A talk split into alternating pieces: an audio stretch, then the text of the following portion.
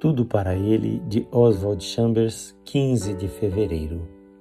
Acaso sou eu tutor do meu irmão?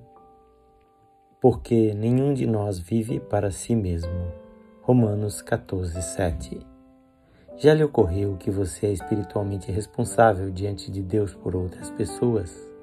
Por exemplo, se me permito qualquer afastamento de Deus em minha vida particular, todas as pessoas ao meu redor sofrem o Pai nos fez assentar nos lugares celestiais.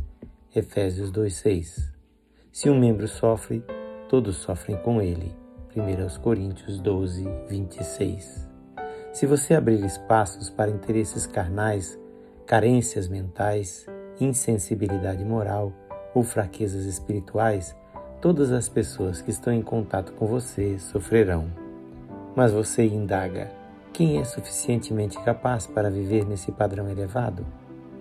A nossa suficiência vem de Deus e de Deus somente, segundo aos Coríntios 3:5. Em Atos 1:8, Jesus declara: "E sereis minhas testemunhas".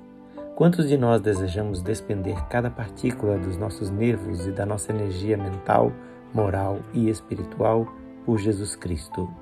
É isso que o Senhor quer dizer quando ele usa a expressão testemunhas. Mas esse é um processo que leva tempo. Tenha paciência com você mesmo. Porque Deus nos deixou na terra?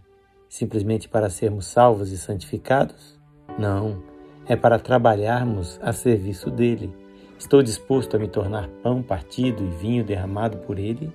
Estou pronto a ser considerado sem valor para esta época e nesta vida exceto para um propósito exclusivo, ser usado no discipulado de homens e mulheres para o Senhor Jesus Cristo?